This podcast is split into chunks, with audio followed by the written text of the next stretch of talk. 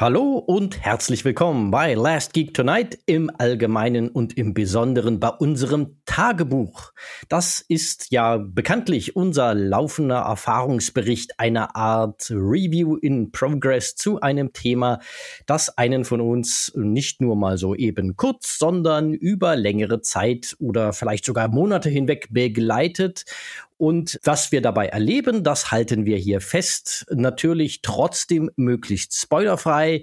Bisher haben wir das ja das als kleine Service-Ankündigung vorab zu Cyberpunk gemacht. Und auch wenn wir da noch nicht am Ende angekommen sind, keine Sorge, auch das Cyberpunk Tagebuch äh, kehrt nochmal zurück. Das lassen wir jetzt nicht fallen, aber aus sehr aktuellem Anlass dachte ich, nehmen wir mal die erste Folge zu einem anderen heiß erwarteten Spiel. Äh, damit ist es auch schon gesetzt. Es geht um ein Videospiel, auf das gerade frisch am 6. September erschienen ist und mich schon ein bisschen in seinen Bann gezogen hat. Ich habe mich jedenfalls sehr darauf gefreut und es hört auf den Namen Starfield.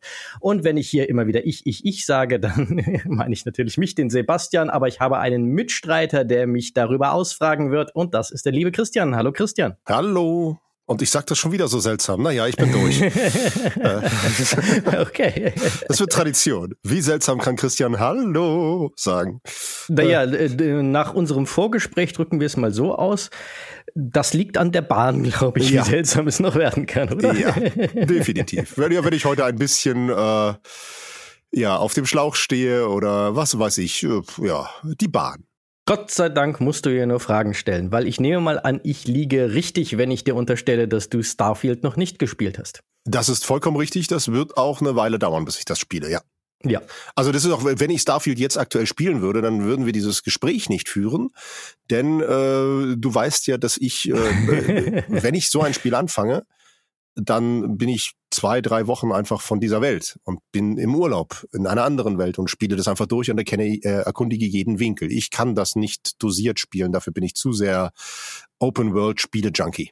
Okay, dann äh, stecken da ja schon ganz viele Worte drin, die ich jetzt einfach mal aufgreife, um mal ganz kurz einen Abriss zu geben. Was ist denn überhaupt Starfield? Für alle Leute, die entweder A unter einem Felsen gelebt haben in den letzten sechs Monaten oder B sich einfach nicht für Videospiele interessieren, aber trotzdem gern unser Tagebuch hören, denn ich weiß, dass es da auch so ein paar in unserer Community gibt, auf die das zutrifft. Also, Starfield ist ein Rollenspiel von den Bethesda Games Studios. Die sind vor allem bekannt für die Elder Scrolls Reihe. Yay! genau, das beliebteste davon und erfolgreichste und auch jüngste ist Skyrim, das jetzt aber auch schon einige Jahre auf dem Buckel hat. Wann war das? 2011, wenn ich mich nicht ganz täusche? Kann das sein? Müsste hinkommen, aber Weil weiß ich, ich auch dieses, nicht mehr so genau. Dieses ja. Release-Datum damals mit dem 11.11.2011 irgendwie im Kopf. Ja, also müsste das hinkommen. Könnte hinkommen, ja. Ja. Und äh, natürlich kennt man sie auch für die jüngeren Teile, nämlich ab Teil 3 von Fallout, dem postapokalyptischen Rollenspiel. Also Elder Scrolls ist halt Fantasy, spielt in einer High-Fantasy-Welt im Endeffekt und Fallout ist so klassischer ja, so 50-Style Postapokalypse nach der nuklearen Katastrophe. Und vor allem Dingen inhaltlich, also spielerisch inhaltlich bekannt, ist Bethesda natürlich dafür, dass ihre Rollenspiele einem man nennt das in der Branche Sandbox Open World Schema folgen. Also, dass du eine frei begehbare, offene Spielwelt hast, wo du überall jederzeit hinlaufen kannst auf der einen Seite und andererseits, dass ihre Stärken eher nicht so sehr unbedingt in einer wahnsinnig ausgefeilten Story mit spannenden, mitreißenden Charakteren oder ähnlichem liegen. Das hast du jetzt aber echt freundlich formuliert. Freundlich formuliert, genau, sondern eher in einer großen, freien, begehbaren Spielwelt, die einerseits ein hohes Maß an Persistenz hast, äh, hat wenn ich persistent sage, dann meine ich mal ganz blöd gesprochen, du pflückst irgendwo einen Apfel, trägst ihn ans andere Ende der Spielwelt, schmeißt ihn dahin und wenn du drei Monate später dahin kommst, liegt der Apfel immer noch an exakt dieser Stelle. Das ist halt einer der Dinge, die sie einzigartig machen. Und das andere, dass diese Welten eine gewisse Zufallsdynamik haben, also dass sich da gewissermaßen so Mini-Erzählungen dynamisch aus den Spielmechaniken heraus ergeben können, weil halt du wahnsinnig viel in diesen Spielwelten frei verändern kannst. Du kannst fast jeden erschlagen, du kannst fast einiges kaputt machen, du kannst fast überall reinklettern, raufklettern und so weiter. Das ist halt das große andere Merkmal von Bethesda Game Studios Rollenspielen. Und sehr, sehr lang erwartet war nun eben besagtes Starfield, das in einem Science-Fiction-Szenario spielt und sich um die Erkundung des Weltalls in einer so ungefähr 300 Jahre in der Zukunft liegenden Science-Fiction-Welt dreht. Und es war unter anderem auch deshalb so erwartet.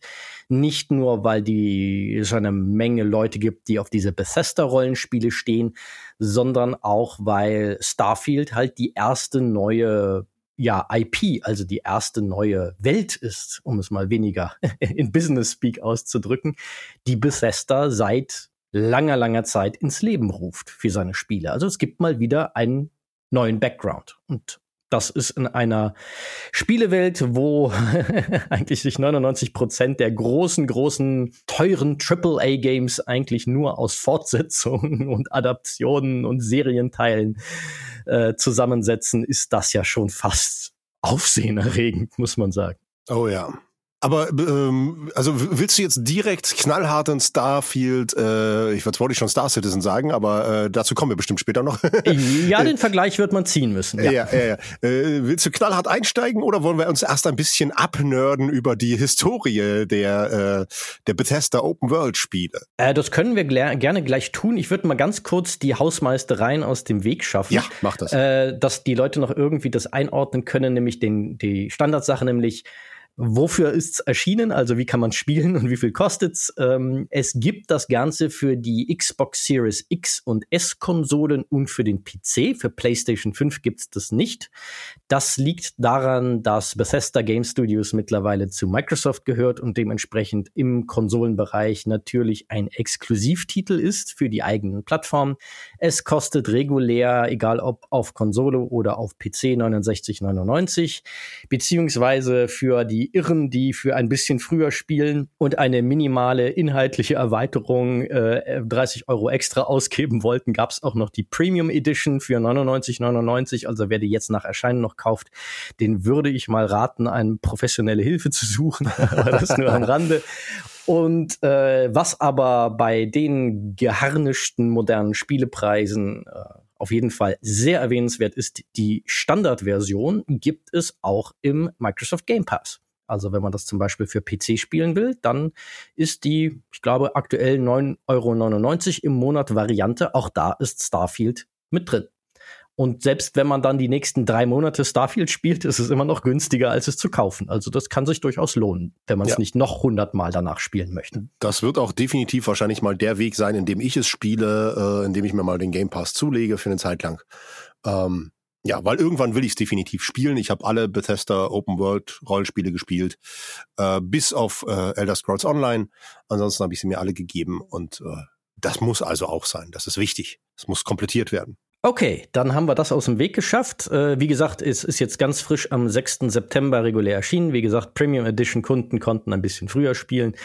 Das sei ihnen für 30 geharnischte Euro mehr, sei ihnen das gegönnt. Naja.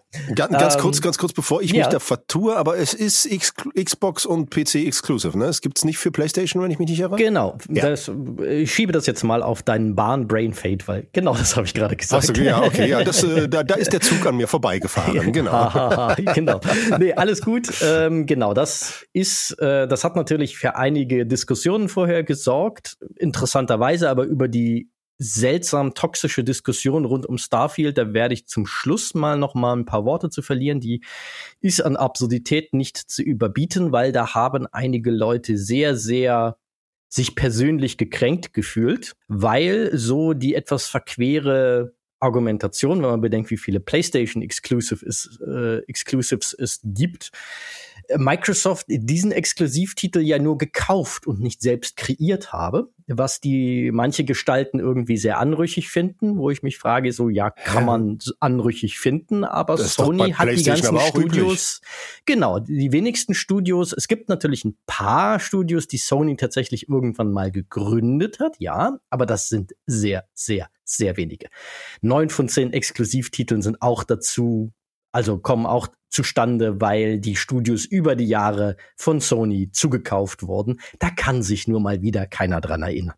Hm.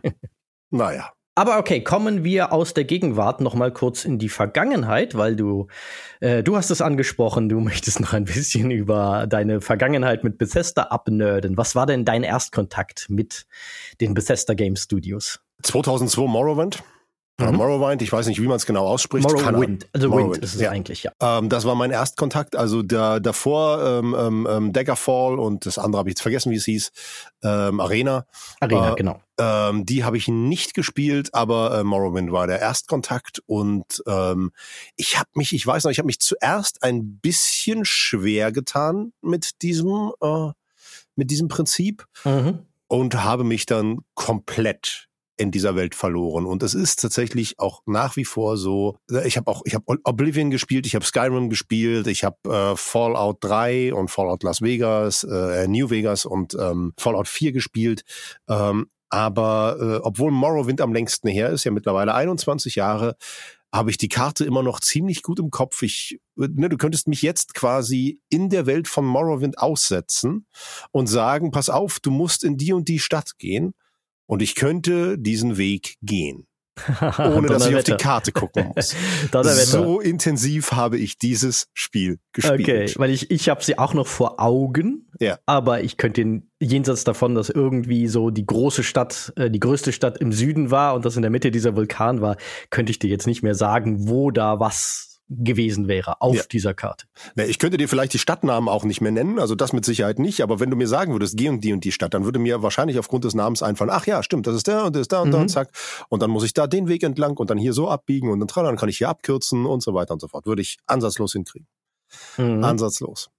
Ja, ich habe es wirklich un unfassbar intensiv gespielt. Es gab keinen einzigen Dungeon, den ich ausgelassen habe. Es gab keinen Schatz, den ich nicht gehoben habe. Ich habe das, das eigene Haus, was man dann irgendwann hatte, mit allen möglichen Schätzen ausstaffiert, so dass äh, man quasi, wenn man sich Gäste eingeladen hat, ihnen alles zeigen konnte, was man so erobert hat. Und ähm, äh, diesen Irrsinn ziehe ich bisher in allen Bethesda-Rollenspielen durch. ich äh, erkunde jeden Winkel, ich sammle jeden Schatz, ich äh, sammle auch wirklich, ich verkaufe kaufe nicht. Nein, ich sammle sämtliche seltenen Rüstungen und so weiter, lager die in meinen Truhen und Häusern ein, auch thematisch geordnet, ähm, so dass man das relativ easy jederzeit wieder besichtigen kann. Es okay. ist vollkommen bescheuert, aber es ist so. Du hast also dein Privatmuseum aus Diebesgut im den Bethesda-Universen eingerichtet. Vielleicht installiere ich irgendwann einmal wieder aus Spaß Fallout 4 und mache mal eine kleine Führung durch meine Hauptsiedlung in Fallout 4 und zeige euch mein Privatmuseum, was ich dort gebaut habe. Okay, du hast gerade die Worte Spaß und Fallout 4 in einem Satz erwähnt. Das ja. Ich hatte sehr viel Spaß an Fallout 4. Ja, ich, ich muss jetzt zugeben, ich habe hatte auch viel, viel Spaß mit Fallout 4, obwohl es ein eigentlich hochproblematisches Spiel in ganz vielerlei Hinsicht war. Naja, aber das ist, äh, bringt uns vielleicht auch da drauf. Also nochmal vielleicht ganz kurz, äh, bevor wir da völlig von abkommen. Mein Erstkontakt mit äh, Bethesda war ein sehr, sehr ungewöhnlicher aus heute, heutiger Sicht, muss man wohl sagen, nämlich mit einem ihrer Frühwerke, Terminator Future Shock, das ich aber nicht sehr lange gespielt habe, sondern da habe ich nur mal so reingeguckt das war auch ganz interessant für seine Zeit. Das war eines der ganz, ganz frühen, einer der ganz, ganz frühen Ego-Shooter mit einer richtigen 3D-Grafik, also Polygon-Gegnern, wirklich hoch runter gucken, schiefen Ebenen und so weiter. Also so einer der Pioniere zusammen mit Spielen wie, wie äh, Jedi Knight damals, das auch einer der ersten anderen war, die das konnten. Aber es war kein wirklich tolles Spiel und so richtig abgehoben sind sie natürlich dann mit der Elder Scrolls-Reihe, wo ich Arena ein bisschen tatsächlich damals gespielt habe. Aber Arena war so ein unzugänglicher Brocken, dass mich das dann eher abgeschreckt hat. Und von Daggerfall habe ich dann auch die Finger gelassen, zumal Daggerfall auch die Gigantomanie äh, fortgesetzt und die Spielbarkeit nicht verbessert hat, nennenswert. Ja, da höre ich, da, da habe ich immer nur von gehört, dass das äh, zum einen unfassbar verbackt war und zum anderen halt durch diese, die, durch diese unfassbare Größe und auch das äh, prozedural, prozedural generiert, glaube ich, ne? Mhm. Äh, äh, durch die Umgebung einfach wirklich nicht besonders zugänglich war. Also das hat von allem, was ich gehört habe, sehr daran gelitten, dass es, ja, dass es, es so gigantisch war. Genau, es war halt völlig größenwahnsinnig. Es hatte ja. halt Ähm, also die Elder Scrolls Spiele spielen ja in dieser Fantasy-Welt, wie auch immer sie jetzt gleich hieß, das wirst du sicher wissen. Äh, kriege ich jetzt nicht auf die Reihe. Okay, gut. Ich, ja. ich hätte jetzt gedacht, dass da sofort also, ein Stichwort kommt. Aber ist egal. Ist egal, ich, ich, ich, ich, muss, ich muss dazu sagen, ne, ähm, die, die Bethesda-Rollenspiele, ich liebe sie. Ich spiele sie intensiv. Aber immer nur einmal. Mhm. Und äh, ne, ich nehme mir jedes Mal vor, oh, das musst du auf jeden Fall nochmal spielen. Und sie haben bisher für mich noch nie einen Wiederspielbarkeitsreiz gehabt. Wenn ich sie mhm. einmal deinstalliert habe, hatte ich nie wieder den Wunsch, sie zu installieren. Das ist ganz merkwürdig. Ja. Ganz merkwürdig. Und deswegen, naja, äh, deswegen äh, äh, Tamriel ist nur eine Region ne, in, in, in, in, in Dingens. Das ist nicht das komplette, oder ist das komplette Reich Tamriel? Ah, es könnte sogar sein, dass das komplette Reich Tamriel ist. Es ist aber auch scheißegal, ja. wie es heißt.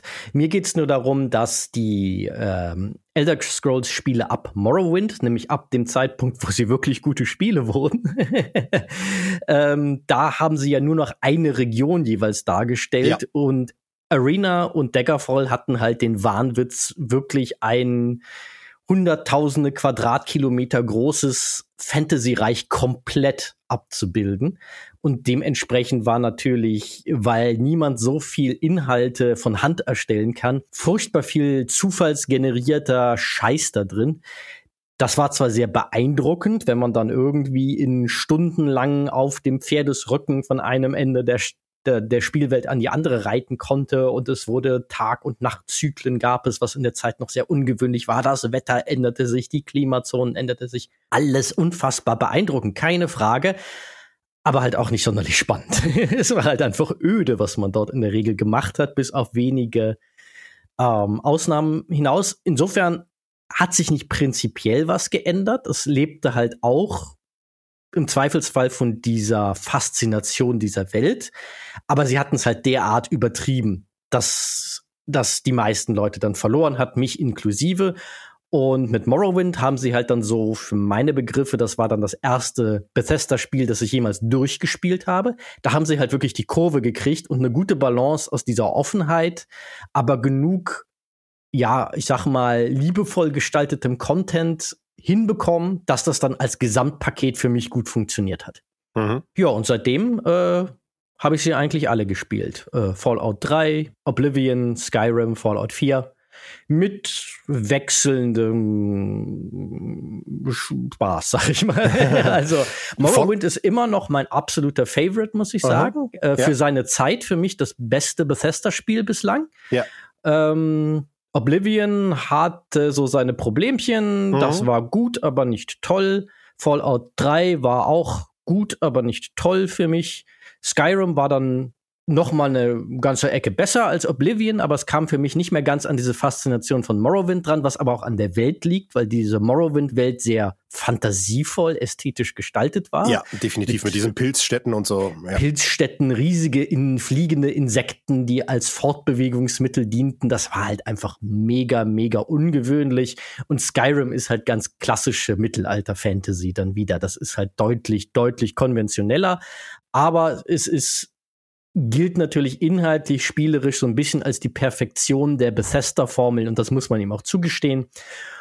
Und Fallout 4, hm, ja, war okay, aber war schon wieder ein bisschen ein Bug-Clusterfuck, ein Performance-Clusterfuck. Es war schon sehr, sehr altbacken in vielerlei Hinsicht und es hatte, sie haben halt die oft nicht so brillanten Hauptstories da auf die Spitze getrieben, indem sie sich eine Geschichte ja, ausgedacht haben, wo das Grund, die Grundmotivation für dich als Protagonisten ist, Hilfe, sie haben meinen Sohn entführt. Ach, guck mal, da sind Blumen. Ja. Genau, und du hast nichts Besseres zu tun, als alles andere zu machen, außer den Sohn zu finden. Ja. Und das ist, aber, ja, aber, also das, das war halt eine Schnapsidee für ein Bethesda-Rollenspiel, diese Prämisse zu wählen. Es war nicht nur die, die Schnapsidee, diese Prämisse zu wählen, sondern auch das, was dann passiert, wenn du dann deinen Sohn findest, ist einfach, also die Gesamtstory von Fallout 4, das kann man einfach so sagen, die ist eine Katastrophe. Ja, die kannst du in der Pfeife rauchen, das ja, stimmt. Aber äh, Fallout 4 sollte man nicht spielen, um eine tolle Story zu erleben, sondern einfach um eine wirklich fantastisch designte Welt zu erleben. Denn das ist sie. Das ist wirklich eine ganz, ganz toll designte Welt mit sehr vielen kleinen Nebengeschichten. Das ist fast schon so ein bisschen, so ein bisschen Piranha Bytes Style, die ja auch ihre Welten mit sehr viel kleinen Nebenstories am Leben gehalten haben. So, du gehst ähm, in Häuserschluchten, findest Zettel, da stehen kleine Geschichten drin. Das ist das, das was den Piranha Bytes Reiz für mich immer ausmacht. Ähm, und das haben sie bei Fallout 4, das hat auch ganz gut funktioniert. Dass äh, diese, diese Welt fühlte sich, obwohl es eine tote Welt war, eine ap apokalyptische Welt, fühlte sich auf eine komische Art und Weise lebendig an. Das mhm. ist ihnen gelungen, aber die Story an sich, holla die Waldfee, war das eine Grütze. Ja. ja. Hast du auch Fallout New Vegas gespielt? Ich habe auch Fallout New Vegas gespielt. Okay, weil das, das hat ja so ein bisschen Sonderstatus, weil es ja äh, von, von Obsidian ist es, glaube ich, gemacht. Ne? Genau, das war eine ja. Auftragsarbeit von Obsidian. Die gehören übrigens mittlerweile auch zu Microsoft und ja. bringen dort demnächst auch ein äh, Ego-Perspektiven-Rollenspiel äh, raus. Da darf man auch sehr gespannt sein, was die da draus machen. Genau, ähm, das ist halt das eine Spiel, das diese Bethesda-Formel hat, weil es auch halt auf der Bethesda eigenen sogenannten Creation Engine auch aufbaut, die halt diese ganzen Dinge, die ich eingangs skizziert habe, erlaubt. Das ist auch relativ einzigartig im Moment in der Spielebranche, dass man eine Spiele-Engine hat, die wirklich jeden Scheiß von Millionen Objekten und Charakteren, die es in dieser Spielwelt gibt, sozusagen in einer riesigen Datenbank nachverfolgen kann, was damit passiert ist, wo die hingekommen sind, was du mit ihnen gemacht hast. Das ist halt sehr, sehr einzigartig und die haben das halt dafür genutzt, ein Spiel zu machen, das trotzdem tatsächlich eine ganz coole Story und vor allen Dingen auch super viele gut geschriebene Nebenstories ja. hat, ja. in, wodurch es in dieser Welt noch mehr zu entdecken gab. Und als es herauskam, war Fallout New Vegas ein ein Bugfest erster Güte. Also das hatte so viele Programmierfehler, da war selbst Bethesda peinlich berührt, dass unter ihrem Label sowas erschienen ist. Das ist auch nicht ganz untypisch leider für Obsidian. Aber als es dann einmal gefixt war, war es das, was viele sagen würden, es ist das beste Bethesda-Rollenspiel, nur leider nicht von Bethesda. Aber das ist ja, ja für aber den, das würde ich für den so Spieler nebensächlich. Für den Spieler ja. nebensächlich zum Glück. Das würde ich so unterschreiben. An New Vegas hatte ich auch verdammt viel Spaß. Effektiv am meisten gespielt habe ich tatsächlich Fallout 4 durch diesen Basenbau. Den, oh Gott, ich, habe ich ihn gehasst. Ich habe ihn geliebt. Ich habe ihn, ich habe, es, es gibt keine Basis, die ich nicht perfektioniert und ausgebaut habe. Wirklich auch mit, äh, oh ja, hier können meine, meine Siedler ihre Freizeit erleben. Hier ist das, hier ist dies, hier ist äh, es, es äh, wirklich mit Mauern, mit Schutz drumherum. Also meine, meine Siedlungen waren uneinnehmbar ähm, mit, mit allem an Sicherheitsvorkehrungen äh, und so weiter und so fort. Alles ausgebaut ohne Ende. Die einzige Siedlung, die ich nicht ohne Ende ausgebaut habe, war die, die über ein DLC reinkam, nämlich äh, den, den Bunker. In das habe ich, in ich mich nicht mehr hineingefuchst. Da hatte ich dann nicht mehr den Nerv für, weil das ein komplett anderes Bausystem war. Und da hatte ich dann einfach keine Lust. Ja. Hm. Ja, ich hatte von Anfang an keine Lust. Also das äh, ah, doch, ich, ich, ich, mag dieses Basenbauen da, und so. Das, da, also da haben sie da, mich vollkommen, vollkommen gegriffen. Da werden also. wir bei allen äh, Agree to Disagree nicht ja, ja, ja, das was das okay. angeht, weil das hat mich so genervt. Ich dachte die ganze Zeit, bleibt mir nun weg mit diesem hakligen Basenbau und, äh, ah, und diesem ganzen Gequatsche. Ich möchte doch die Welt erkunden und nicht hier irgendwie Nester für Leute bauen, die eh keine interessanten Charaktere sind. Das war so ich weiß Zeit. aber, ich kann mich nicht mehr erinnern, aber war das zwangsläufig nötig? Musste man sich wirklich in den Basenbau hinein vertiefen, um auch irgendwann storytechnisch weiterzukommen? Oder war das eigentlich eher auch so Nebenbeschäftigung? Ich weiß ah, es da, nicht mehr. Da äh, halte ich jetzt meine Hand nicht für ins Feuer. Ich glaube, du musstest es am Anfang so ein bisschen genau, machen. Genau, so, so ein bisschen, ja äh, im Endeffekt, du musstest halt am Basenbau-Tutorial, glaube ich, so ein bisschen vorbei. Ich glaube, dann konntest du es weitgehend ignorieren. Ja. Das ja. habe ich dann auch gemacht. Ja. Aber hin und wieder kommen dann trotzdem mal so Geschichten, wo du, glaube ich, wieder in, also einen Charakter halt brauchst, der in der Basis ist und dann kommen irgendwelche Zufallsangriffe und wenn du dann da bist, musst du dich halt daran beteiligen, die ja, zu verteidigen. Ja, das und das ging mir so auf den Sack, sag ich dir. Also da dachte ich so, lasst doch, doch lasst mich doch diese Beschäftigung mit dieser Beschäftigungstherapie. Ja, ja, mir, mir, mir ging das Verteidigen auch auf den Sack. Also dann, wenn ich da hinkam und dann mitkämpfen musste, deswegen habe ich da, das war voller Geschützturm und vor allem so meine Basen waren uneinnehmbar. Ich musste da nicht mitkämpfen. Da kamen so ihre Basis wird angegriffen, dann bin ich hingegangen, habe zugeguckt, wie alles niedergemacht wurde. Und dann habe ich die Sachen eingesammelt und verkauft. War ja. super. Na, ich glaube, was mich daran auch ge, äh, ja, genervt hat, ist, dass du halt jeden Scheiß, der in dieser Spielwelt nicht nied- und nagelfest war, mitnehmen musstest, um genug Ressourcen das zu ist haben, richtig, um ja. die Basis zu bauen. Ja. Irgendwann dachte ich, wenn ich noch einen Aschenbecher mitnehmen muss, dann hau ich aber einem Bethesda, Bethesda Mitarbeiter, der sich das ausgedacht hat, mit selbigem, selbigem Aschenbecher auf die Backen. Also, nee, das, das, das kommt dann auch meinem inneren Sammeltrieb äh, sehr Okay. zugute. Ist so, äh, es wird alles mitgenommen, was nicht nied- und nagelfest ist. Alles, alles. Okay. Und Okay. in dem Fall hatte es sogar mal Sinn. Super. Okay.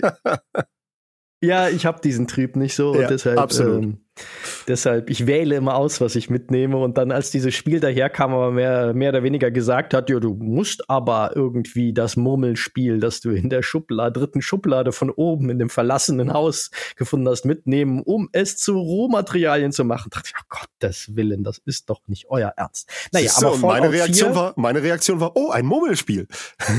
ja, aber das ist der Grund, nur ganz kurz, warum Fallout 4 und ich, obwohl ich insgesamt eben an der Welt auch genug Freude habe. Ich habe es ja auch äh, die Hauptstory durchgespielt und einige der Nebenstories durchgespielt. Insofern habe ich auch eine Menge Zeit damit verbracht, aber so richtig Freunde sind wir nicht geworden.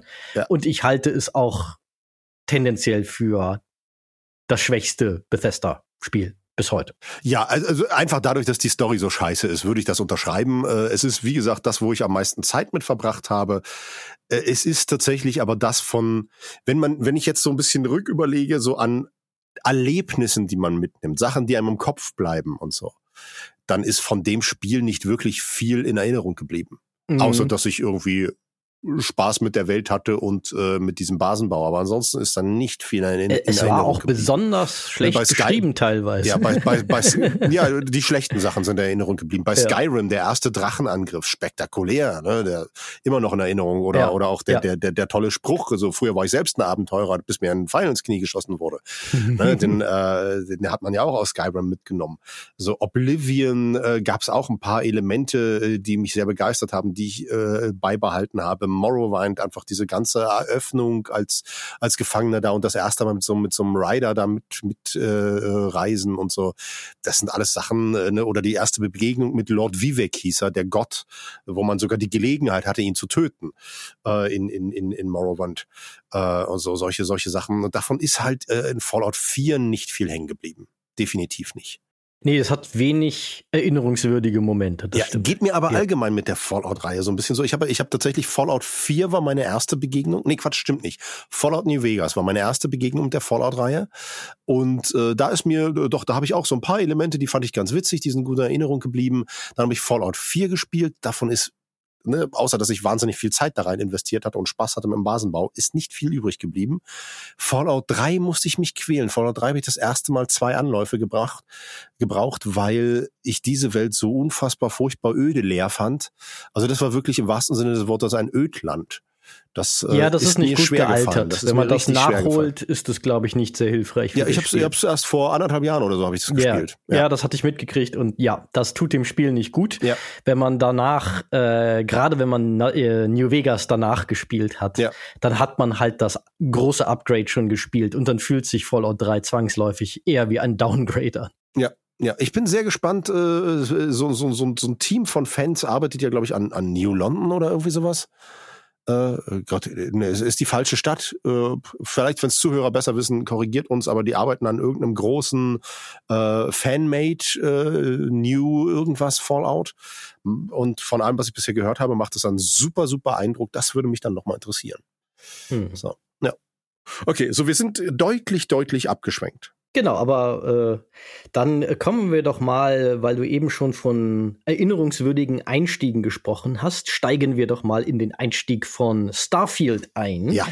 Ähm, vielleicht mal ganz kurz, da da ja auch viele ähm, Horror-Stories die Runde machen. Ich habe es jetzt auf PC gespielt und es gibt Leute, die die Story in die Welt setzen. Das mag auch unter gewissen Voraussetzungen so sein. Das kann ich jetzt weder bestätigen noch äh, völlig verneinen, dass ähm, das angeblich so schlecht optimiert sei. Zur Performance komme ich aber noch mal.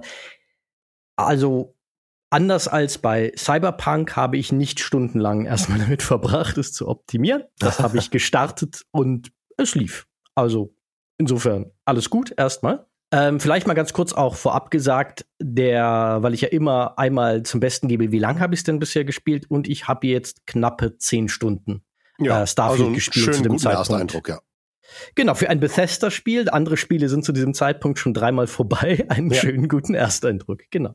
Äh, genau, der Einstieg. Du hast ja eben schon gesagt, dieser Einstieg als Gefangener, der dann äh, ja irgendwie in diese Welt entlassen wird, also Ja. wo man sozusagen so ein kleine kleine Story-Tutorial gewissermaßen durchlebt, das so ein Das bisschen ist so ein bisschen der Klassiker bei, bei, bei den, bei den Elder Scrolls-Spielen. Genau, bevor man dann in die große, weite Welt kommt. Das ist hier natürlich grundsätzlich wieder genauso. Ähm, ich will da inhaltlich jetzt gar nichts zu verraten, das soll man lieber selber erleben. Aber ich sag mal, wie ich ihn fand. Und ich würde sagen, der ist sehr atmosphärisch. Äh, das einzige inhaltliche Clou, den ich gebe, Kenner von 2001 äh, Odyssee im Weltraum von Stanley Kubrick werden die Anspielung, die dort gemacht wird, verstehen. Oh, da bin ich ja glatt neugierig. Da musst du mich nachher spoilern, wenn wir hiermit durch sind. Also, so krass ist es gar nicht, aber gut, ich kann es dir gerne nachher erzählen. Das ist ja auch etwas, was in den ersten 20 Minuten wirklich dann des Spiels passiert. Ja, aber du weißt ja, ich bin, ne, Kubrick ist für mich mein, ist, ist mein persönlicher Gott. ja, ja deshalb Äh, sage von ich ja, erwarte nicht ich zu viel jetzt davon, Ja, aber sie ja. haben sich halt ein bisschen davon inspirieren lassen, das merkt man. Und der Einstieg ist sehr atmosphärisch, würde ich sagen. Äh, auf der Ebene funktioniert er gut. Und er ist aber jetzt ein bisschen nicht so spektakulär wie zum Beispiel in Skyrim, wo, wie du so richtig gesagt hast, der wird da ja im Grunde, wird diese Einführungssequenz ja von dem Drachenangriff beendet. Ja. Was natürlich absolut spektakulär ist und sowas Beeindruckendes gibt's hier nicht. Es gibt einen kleinen Cliffhanger sozusagen, an dem dann die, der Rest der Handlung aufgehängt ist. Aber ja, ist, wenn man sowas erwartet, dann könnte man ein bisschen unterwältigt da rausgehen. Aber er ist auch nicht so schlecht, meiner Meinung nach, weil er atmosphärisch, wie gesagt, für mich sehr, sehr gut funktioniert, wie andernorts manche Leute erzählen. Es wird sicher auch ein bisschen eine Geschmacksfrage sein. Ist man eher ein Science-Fiction oder eher ein Fantasy-Fan? Mich als guten alten Science-Fiction-Fan holt natürlich Starfield mit seinem Szenario, das es da aufmacht, sehr ab. Äh, was ich aber auch sagen würde, der Einstieg, der etwas länger hier ist, bevor du so richtig in die offene Welt entlassen wirst, also du kriegst so nach einer guten Dreiviertelstunde dein Raumschiff, aber dann musst du erstmal noch so ein paar Piraten ausschalten, bevor du so wirklich frei herumfliegen kannst. Das schreibt dir das Spiel vor, da kommst du auch nicht drum herum. Und da ist es ein bisschen holter die Polter, weil mein Auftakterlebnis war tatsächlich, dass ich eine dann gelandet bin auf dem Planeten, wo die Piraten sein sollen. Dann habe ich eine Basis voller Piraten gefunden, habe die alle um die Ecke gebracht und guckte dann in mein Questlog und sah dort immer noch töte den Piraten, also den Captain der Piraten äh, so. Mein Eindruck ist hier, dass hier nichts mehr lebt. Aber irgendwie verschwindet diese Nachricht nicht. Habe ich einen der berühmten Bethesda-Bugs jetzt schon gefunden? Und hab ich mich krumm gesucht, sag ich dir, nach diesem Piraten-Captain und ich konnte den nicht finden. Und dann habe ich noch mal auf die Karte geguckt und habe festgestellt, verdammt, Starfield hat mich erfolgreich verirrt, äh, verwirrt und Auf dem deshalb falschen habe ich Planeten mich, gelandet. Deshalb habe ich mich verirrt. Nein, ich bin auf dem richtigen Planeten gelandet, aber Okay. es hat die offene Welt nicht ausreichend gesperrt, denn was, das sei an dieser Stelle schon mal erwähnt, du bei Starfield halt machen kannst, du kannst auf jedem Planeten überall landen. Dann wird an der Stelle auch prozedural was generiert, das dir ein bisschen was zu tun und zu erkunden gibt.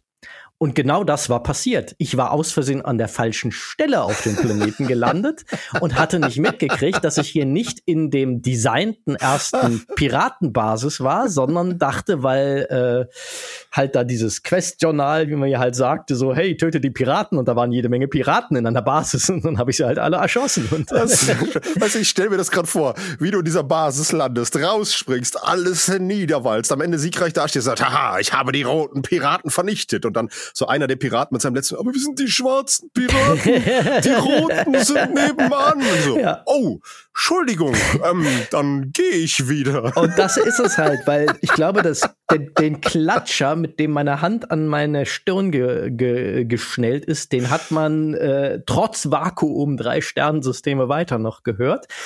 Aber wie du es so richtig sagst, es war eine dieser Bethesda-Geschichten. Es war irgendwie irre witzig, weil genauso stellt man es sich vor, dass sie da röchelnd liegen und sich sagen, warum hast du uns alle umgebracht? Ich will den Piraten-Captain so und so umbringen, der wohnt, äh, der wohnt aber da drüben. und das sind halt auch so typische Bethesda-Geschichten, die diese Spiele immer wieder schreiben. Und es war ein bisschen bescheuert, weil das Spiel da finde ich in seinem Tutorial sogar ein bisschen untererklärt ist. Ja. ein bisschen darauf verlasst, dass du solche Dinge schon selber rausfindest. Ja. Und gleichzeitig ist es ein bisschen großartig, dass ich sofort am Anfang schon hatte, okay, die Bethesda-Momente funktionieren auch hier wieder. also die armen Piraten. Also die armen Piraten, genau. Dann habe ich, äh, habe ich gesehen, ah, okay, da ist so eine kleine blaue Raute an der richtigen Landestelle. Dann bin ich da hingeflogen, habe den Piraten-Captain über den Haufen geknallt, was dann auch viel schneller ging, weil die Basis von dem war viel kleiner als die prozedural generierte. und dann wurde die offene Welt freigegeben und ich bin erstmal nach New Atlantis zu dem ersten Gro äh, Planeten mit einer großen Stadt ähm, geflogen, wo dann die Hauptstory so richtig losgeht und etabliert wird und ja, die, die Personen kennenlernst, die so die zentralen handelnden Personen dort erstmal sein werden und die du auch teilweise in deine Crew rekrutieren kannst. Ja, jetzt habe ich aber, äh, bevor du weiterredest, ja, ja, äh, auf jeden Fall. Erstmal eine Frage äh, zum Grundeinstieg. Wie ist das denn mit deiner Figur? Gibt, äh, bist du eine vorgefertigte Figur? Hast, hast du einen Namen?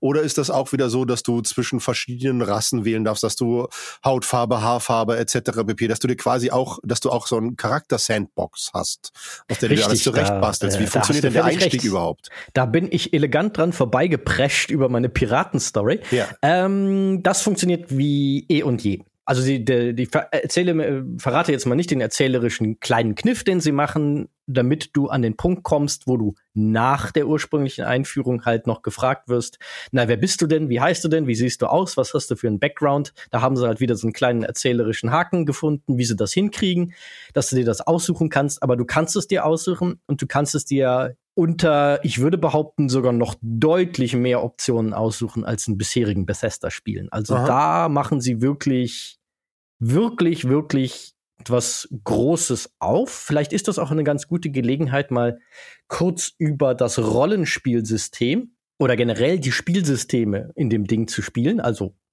die, die ich schon kenne, weil es ja. gibt äh, natürlich mal wieder einen riesen Haufen Systeme in so einem großen Spiel. Aber so mal das Grundding, äh, um das zu schildern, also es ist deutlich, und das sei schon mal als sehr, sehr positive Feststellung jetzt aus den ersten Stunden erwähnt, bislang finde ich es ein deutlich stärkeres und reizvolleres Rollenspiel-Grundgerüst, das da drunter werkelt, als bei den früheren Bethesda-Spielen, besonders als bei den letzten. Weil die Charakterprogression läuft jetzt nicht äh, wie bei Skyrim zum Beispiel über benutze eine Fähigkeit ganz viel und dann wirst du besser darin. Ja. Mit, äh, einfach einfach äh, irgendwas auf die Springen-Taste stellen, dann springst du irgendwie drei ja, Stunden lang, genau. gehst in der Zeit was essen und wenn du wiederkommst, hast du Akrobatik auf 100. Ja. Genau. Das geht nicht. Aber umgekehrt ist es auch kein reinrassiges, du sammelst Erfahrungspunkte, steigst im Level auf und kannst dann Talentpunkte verteilen, wie das in anderen Rollenspielen ja in der Regel der Fall ist, sondern sie haben einen sehr cleveren, wie ich finde, Twitter gefunden, weil du sammelst grundsätzlich Erfahrungspunkte, steigst im Rand, äh, Rang auf und kannst dann mit jedem Rang eine neue, eine neue Fähigkeit auswählen. Aber sobald du eine Fähigkeit grundsätzlich erlernt hast, kannst du sie durch Einsatz besser in dieser Fähigkeit werden und kannst dann weitere Talentpunkte auf diese Fähigkeit verteilen, aber erst, wenn du sie halt ein bisschen trainiert hast. Also der simpelste Fall ist wieder bei sowas wie Athletik, äh, wenn du halt ganz viel gesprintet bist durch die Gegend, dann äh, kommt dann irgendwann, hey, du bist jetzt 1000 Meter gesprintet, du kannst jetzt Stufe 2 davon freischalten. Das gibt's aber auch mit wesentlich spannenderen Dingen als Athletik. Denn das ist das, was ich bislang ziemlich großartig finde. Bei ganz vielen Rollenspielen habe ich so relativ schnell so ein bisschen dieses Gefühl von, ja, hm, jetzt habe ich ja wieder einen Talentpunkt, hm, ja, ich steck den mal da rein, mal gucken, mal gucken, ja, so richtig interessiert mich das nicht. Es hat keinen Einfluss Genau, weil es ist alles nicht so wichtig. Ich benutze ja. mal eh wieder nur die drei Standardtalente und so weiter. Und vor dem Talentbaum von ähm, den Fähigkeitsbaum von Starfield sitze ich davor und denke, geil.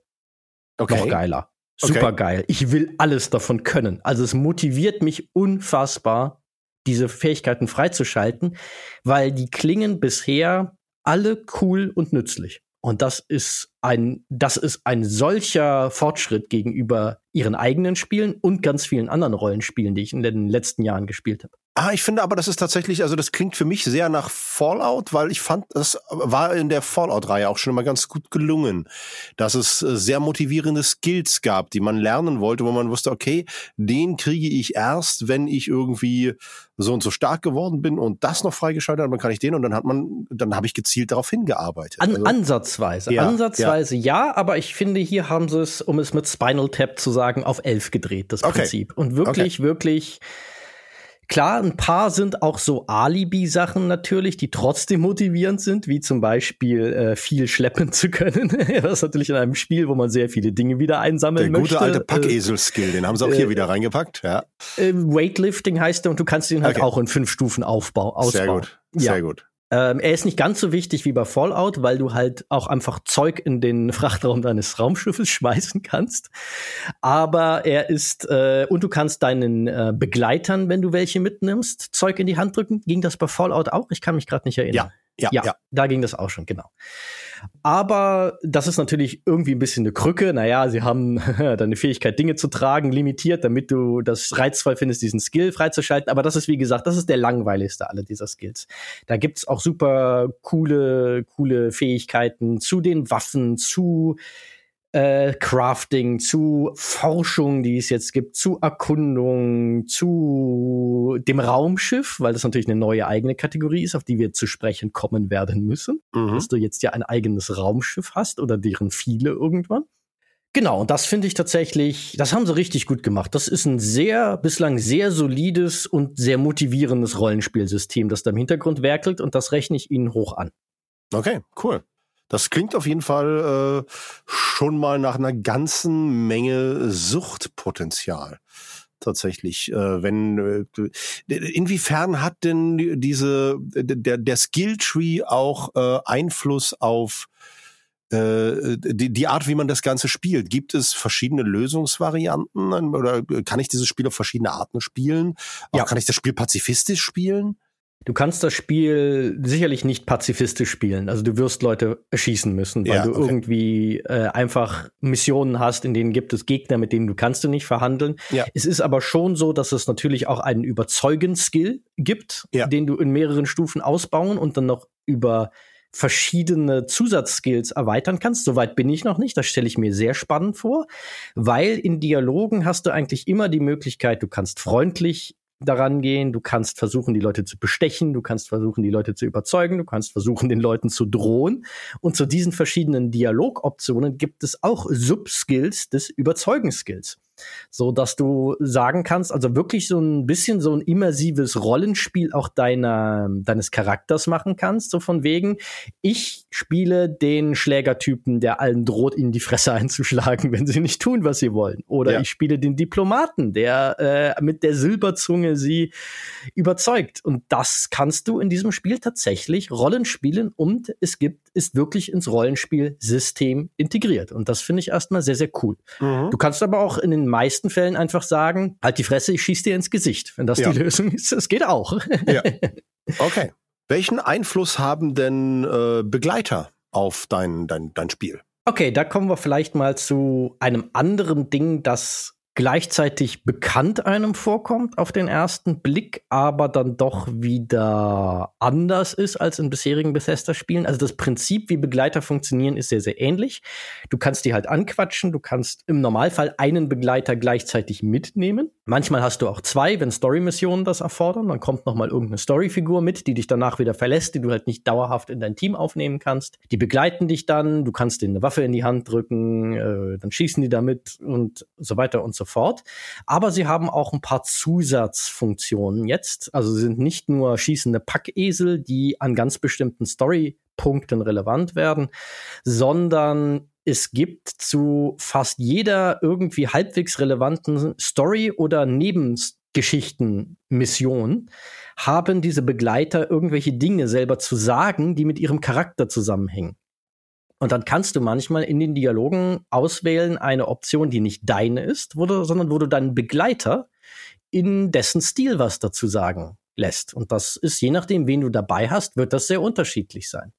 Da gibt's den Roboter Wesco, der halt trocken roboterig ist und hin und wieder mal versucht, ein bisschen menschlich zu erscheinen und sich dann dafür entschuldigt, dass er das nicht so richtig hinkriegt. Wie immer wahrscheinlich der beste Begleiter überhaupt. Das äh, ja. Droiden und Roboter sind immer die besten. Ja, der ist schon witzig, aber es gibt auch andere gute. Darauf kommen wir gleich, was auch anders ist als ein bisherigen Bethesda-Spielen, meiner Meinung nach.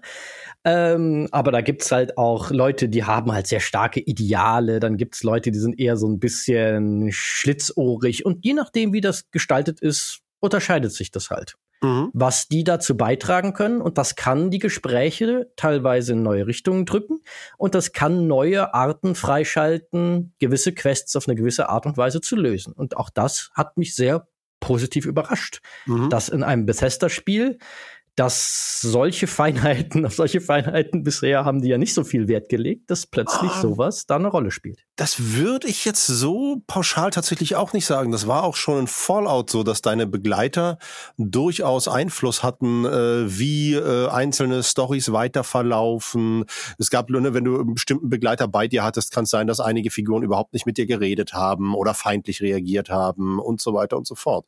Also das behaupte ich jetzt mal, ist grundsätzlich grundsätzlich nicht neu. Vielleicht in der Feinheit. Das mag sein. In der das, Feinheit? Das genau, kann ich, ich, nicht einschätzen. Aber ich ja. komme jetzt, warum sich das alles für mich gerade neu einfällt, dann kommen wir, ja. kommen wir mal direkt dahin. Das Spiel verhält sich zu bisherigen Bethesda-Spielen also das ist ganz viel Vertrautes drin. Das ist ja. in ganz vielen, vielerlei Hinsicht ein typisches Bethesda-Rollenspiel und in ganz vielerlei Hinsicht aber plötzlich auch wieder nicht. Es verhält sich in seinen Stärken und Schwächen fast manchmal umgekehrt proportional zu bisherigen Bethesda-Spielen. Okay. Denn das Ding hat tatsächlich erstaunlich gute Stories. Also die Hauptstory ist jetzt, gewinnt bisher nach zehn Stunden noch keine Originalitätspreise, aber jede bisherige Original Bethesda, ich klammer jetzt nur Vegas mal aus, Bethesda-Entwicklung raucht es aber so locker bisher in der Pfeife mit seiner Hauptstory. Und vor allen Dingen unfassbar gute Nebenquests teilweise. Und auch die Charaktere, die in der Hauptstory vorkommen, sind teilweise richtige spannende Charaktere mit komplexen Hintergrundgeschichten, zu denen es echt ausgefeilte Questbäume gibt, okay. die du mit der Zeit freischaltest. Das Ganze erinnert mich an eine Mischung aus einem klassischen Bethesda-Rollenspiel und den jüngeren, ja, den, der, der spät goldenen Phase der ähm, BioWare-Rollenspiele wie Mass Effect. Mhm. Es ist tatsächlich wie eine Kreuzung aus einem Bethesda-Rollenspiel, klassischer Bauart und Mass Effect und das in ganz vielerlei Hinsicht. Also die, die Charaktere sind jetzt bisher nicht so gut wie die aus die besten aus Mass Effect. Das würde ich nicht sagen. Das ist, so gut ist es nicht geschrieben, aber es ist wahnsinnig weit über dem Niveau bisheriger Bethesda-Rollenspiele und es ist auch, wenn man diesen Maßstab einfach mal vergisst, es ist echt solide geschrieben. Da kann man nichts gegen sagen und das ist jetzt keine Selbstverständlichkeit für ja. Bethesda bisher gewesen. Umgekehrt, was aber auch ich weiß, dass es einige Leute sehr irritiert hat. Ich habe ein bisschen mir gesagt, na ja, was habt ihr denn erwartet, wenn ihr die zugrunde liegende Technik, die Bethesda da einsetzt, kennt? Aber da haben viele anderes erwartet, was dieses Spiel nicht ist. Es ist keine Open World wie Skyrim oder Fallout, die aufs Weltall übertragen wurde, in dem Sinne von, das ist keine nahtlose Welt, sondern es ist segmentiert mhm. in Mini-Open-World-Hubs sozusagen, ja. die ja. du besuchen kannst. Und damit, äh, weil du kannst auch nicht irgendwie völlig frei wie in einem Star Citizen oder einem Elite Dangerous oder einem No Man's Sky im Weltall herumfliegen, sondern im Endeffekt schnell reist du von Planet zu Planet, kannst ah, okay. dann im Orbit Weltraumkämpfe ausfechten. Das ist halt das eine Merkmal, das so ein bisschen an diese drei gerade genannten Spiele erinnert. Ja. In einer einfach fluffigen Art, was ich aber persönlich auch ganz angenehm finde, weil es ist eine nette Abwechslung, es nervt aber auch nicht mhm. äh, dadurch. Aber du kannst halt nicht irgendwie innerhalb eines Sternensystems wie bei No Man's Sky oder Elite Dangerous oder Star Citizen sagen, da hinten sehe ich einen Planeten, da fliege ich mal hin. Okay. Das geht einfach nicht, sondern da wählst du auf der Sternenkarte diesen Planeten aus, sagst äh, Reise dahin, dann siehst du eine kleine Reiseanimation, dann lädt es nach. Jetzt in meiner PC-Version auf meinem Rechner irgendwie unter zwei Sekunden, also super harmlos. Und dann bist du halt im Orbit dieses Planeten, dann kannst du da vielleicht Raumgefechte ausfechten oder es gibt ein Zufallsereignis, das dich ein anderes Raumschiff anfunkt und dann entspannt sich wieder eine neue Quest oder du kannst dann auf den Planeten landen, aber du kannst halt nicht nahtlos dich fortbewegen. Du kannst auch nicht nahtlos auf den Planeten landen, sondern du wählst halt einen Landeplatz aus und sagst, lande hier, dann gibt's eine Landeanimation, es wird kurz nachgeladen, dann bist du auf dem Planeten. Okay.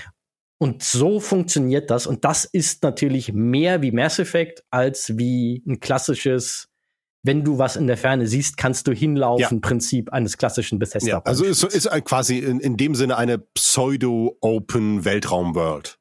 Ja. Genau, du kannst schon überall hinfliegen. Du kannst auch auf jedem beliebigen Ort auf einem Planeten, wie gesagt, landen. Deshalb bin ich ja auch an die falschen Piraten am Anfang geraten.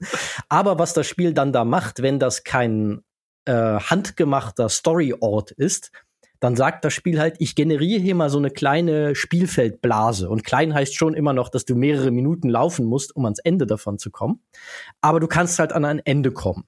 Und dann sagte das Spiel einfach, äh, sorry, hier geht's nicht weiter, dreh bitte um. Ja. Und fertig. Ja. Und äh, du kannst, obwohl du dahinter weiter Landschaft siehst, kannst du da nicht mehr hinlaufen. Ich nehme mal an, dass sie das aus Performance-Gründen machen, weil sie ja. sich gesagt haben, uns ist wichtiger, dass das Spiel in den Story-Teilen und den vorgefertigten Teilen gut performt und dass du da ein gutes Spielerlebnis hast. Und das ist uns wichtiger, als dass du in auf Planeten, deren Inhalte ja zwangsläufig, wenn du einen ganzen Planeten begehen kannst, eh prozeduraler, langweiliger Scheiß gewesen wären. Mhm das ist ihnen wichtiger, äh, als dass du da halt überall hinlaufen kannst, als halt diese prozedural generierte Weltraumimmersion sozusagen. Also es ist eher so ein bisschen kuratierter. Du hast halt diesen ganzen prozeduralen Scheiß, wenn du unbedingt willst. Wie gesagt, egal wo du landest, da generiert dir das Spiel dann nicht nur eine Landschaft, sondern es generiert dir dazu auch ähm, irgendwie so drei ich nenne es jetzt mal im Skyrim-Sprech Zufallsdungeons, in ja. denen halt irgendwas ist, was du plündern kannst, du Leute erschießen, eine kleine zufallsgenerierte Quest erledigen kannst. Aber da ist halt jetzt,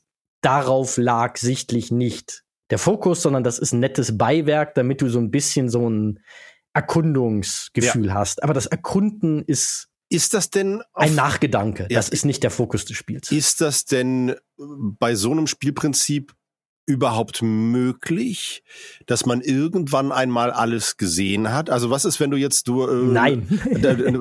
das wäre nämlich meine Frage. Wenn du einmal so eine, du, du, fliegst so ein prozedural generiertes Ding an, fliegst wieder davon weg. Wenn du beim nächsten Mal da landest, ist das wieder exakt dasselbe oder wird das neu generiert? Das schon. Das also sobald okay. du da einmal gelandet bist und das generiert wurde, äh, bleibt dieser, ähm, auch das kann halt diese Creation Engine, die ja. halt im Grunde deren Fähigkeit, die ist so ein bisschen, stell sie dir vor, wie so eine wie so ein Vater oder eine Mutter, die äh, genau weiß, wo jeder Lego-Stein, auf den man schmerzhaft drauftreten könnte, den die eigenen Kinder versteckt haben im Haus, wo der liegt das ist die große Fähigkeit der Creation Engine, dass sie alle diese Dinge in ihrem Hirn jonglieren kann und die kann sich auch merken, also du, wenn du da einmal einen Landeplatz angesteuert hast, dann ist da für immer auf der Planetenkarte ein Landeplatz und dann kannst du da wieder landen und sind dann die gleichen Dinge immer noch und da ist auch immer noch der Apfel, den du in die Gegend geworfen hast. Okay, das aber wa funktioniert. Warum habe ich dann nicht die Chance, irgendwann alles gesehen zu haben? Weil es zu viel ist. So lange lebst du nicht.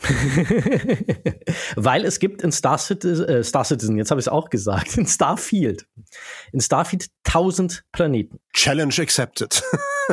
wir sehen uns in 20 Jahren. Nein, wir sehen uns in 2000 Jahren. Das ist das Ding. Weil du halt wirklich jede, an jedem Ort auf diesem Planeten landen könntest, kannst du theoretisch auf jedem Planeten hunderte, wenn nicht vielleicht so, also ich habe es nicht gezählt, vielleicht sogar tausende solcher Landeplätze generieren. Und du hast keine Chance, das alles in einem Menschenleben dann zu erkunden. Darf ich Selbst das, wenn du jetzt dich zur Ruhe setzt und äh, das versuchst, das, das, das funktioniert nicht. Das Beste, was du eh machen kannst, ist da einfach nicht zu landen, sondern da zu landen, wo das Spiel dir sagt, hier kannst du landen. Das geht nicht. Das alles andere ergibt keinen Sinn in diesem Spiel, weil was dort ist, ist nicht spannend. Das ist manchmal schön anzusehen, wenn du auf einem der Planeten bist, weil die meisten dieser tausend Planeten spielen natürlich auch in keiner Story-Mission und selbst in keinem Nebenquest eine Rolle, weil dafür sind es viel zu viele.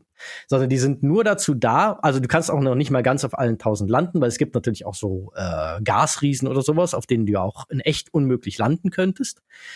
Da, die sind dann einfach nur schön anzusehen aber ähm, es bringt auch außer einem manchmal wirklich sehr, sehr schönen Panoramen auf fremden Welten, die du hast. Die sind dann sehr so äh, äh seufzerschön, hat Heinrich Lehnhardt früher immer gesagt zu solchen Dingen. Also die sehen auch teilweise sehr, sehr cool aus, aber die sind halt nicht spielerisch spannend und deshalb, das macht man vielleicht ein paar Mal, um es gesehen zu haben, dann ist das auch gut. Ah, ich weiß nicht. Also das, das würde mich triggern. Das würde mich triggern. Ich hätte immer das Gefühl, ich habe was verpasst. Das ist so, das, das ist meine FOMO. Das, äh, Nee. Dann solltest du das Spiel vielleicht nur betreut spielen. Ja, wahrscheinlich, wahrscheinlich.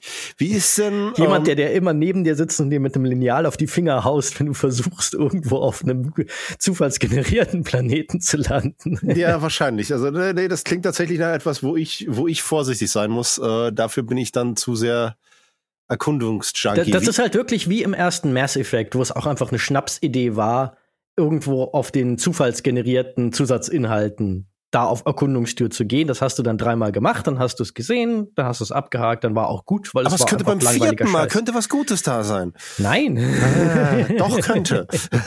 ähm, wie ist das denn? Ähm, wir sind jetzt schon relativ tief drin. Ähm, ich habe mal noch eine Frage zum Spieleinstieg an sich. Mhm. Ähm, muss jetzt nicht wirklich detailliert spoilern, aber äh, spielen wir eher einen Einzelgänger? Gehören wir einer Gruppe an? Sind wir irgendwie jemand vom Militär, der da irgendwie in einer Gruppe angehört, die sagt, erkundet das dort und dort? Wie komme ich zu meinem Raumschiff etc. pp? Wie funktioniert das Spiel einstiegstechnisch?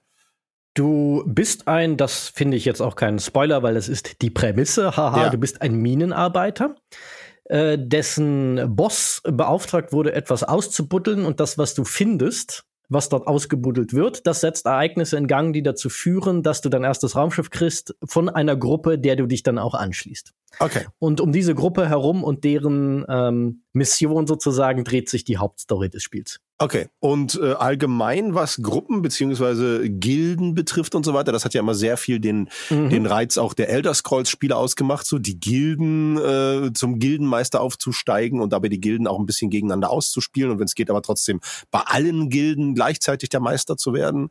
Äh, wie funktioniert es hier? Gibt es verschiedene Gilden, Gruppen, wie auch immer man die hier nennt? Es gibt wieder gewisse Fraktionen, so Fraktionen, nennt das Spiel ja. sie, genau. Und da kannst du auch wieder dich denen anschließen, du kannst dich hochdienen, da gibt's wieder sehr, sehr umfangreiche und teils auch sehr coole Questlinien, in denen das geht. Das Spiel ist da wieder auch nicht immersiv, sondern schön rumpelig altmodisch Bethesda. Du kannst dich allen Gruppen gleichzeitig anschließen, solange du es nicht raushängen lässt. Ja, also es gibt ja. keine gegenseitigen Ausschlüsse, damit das Spiel sozusagen auch da deinem Trieb äh, alles gemacht zu haben, an der Stelle dann doch wieder gerecht werden kann, kannst du dich auch Gruppen, die sich durchaus nicht grün sind, anschließen. Ich glaube, die einzige Ausnahme ist irgendeine Piratengruppe, wenn du dich nämlich den ganzen ähm, hast ja eh zum Anfang getötet. ja, ja, aber es gibt wohl eine, äh, das ist jetzt Hörensagen, das habe ich noch nicht aus eigener Anschauung äh, kann ich das noch nicht beurteilen, aber der kannst du dich wohl auch anschließen.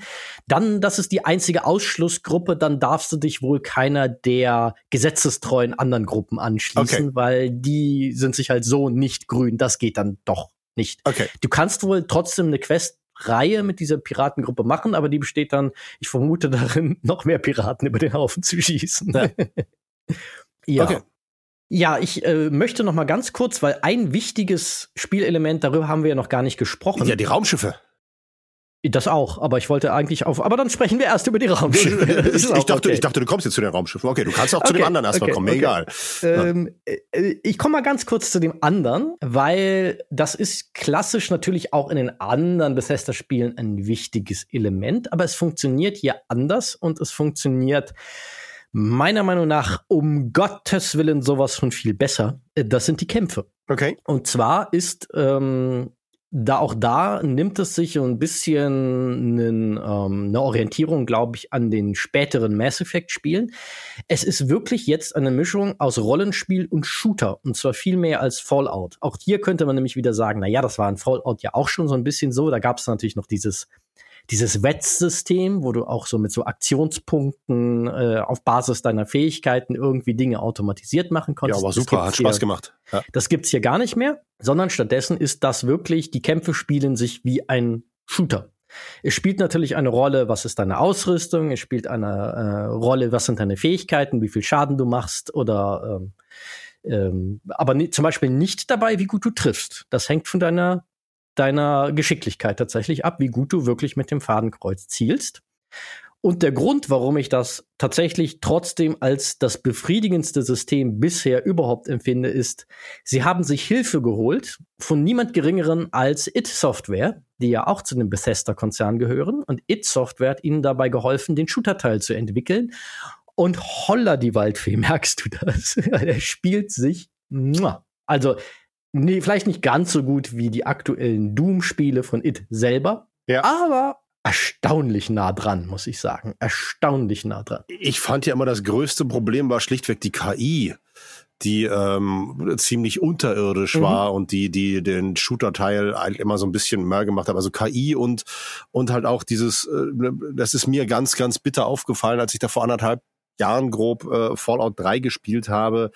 Du läufst durch die Gegend und du, du siehst noch nicht mal einen Gegner weil er dir auf deiner Karte noch nicht angezeigt wird und ihn selber noch gar nicht entdeckt hast, wirst aber schon beschossen, weil er irgendwo am Rand deiner Karte mhm. aufgetaucht ist und der dich sofort sieht und sofort beschießt.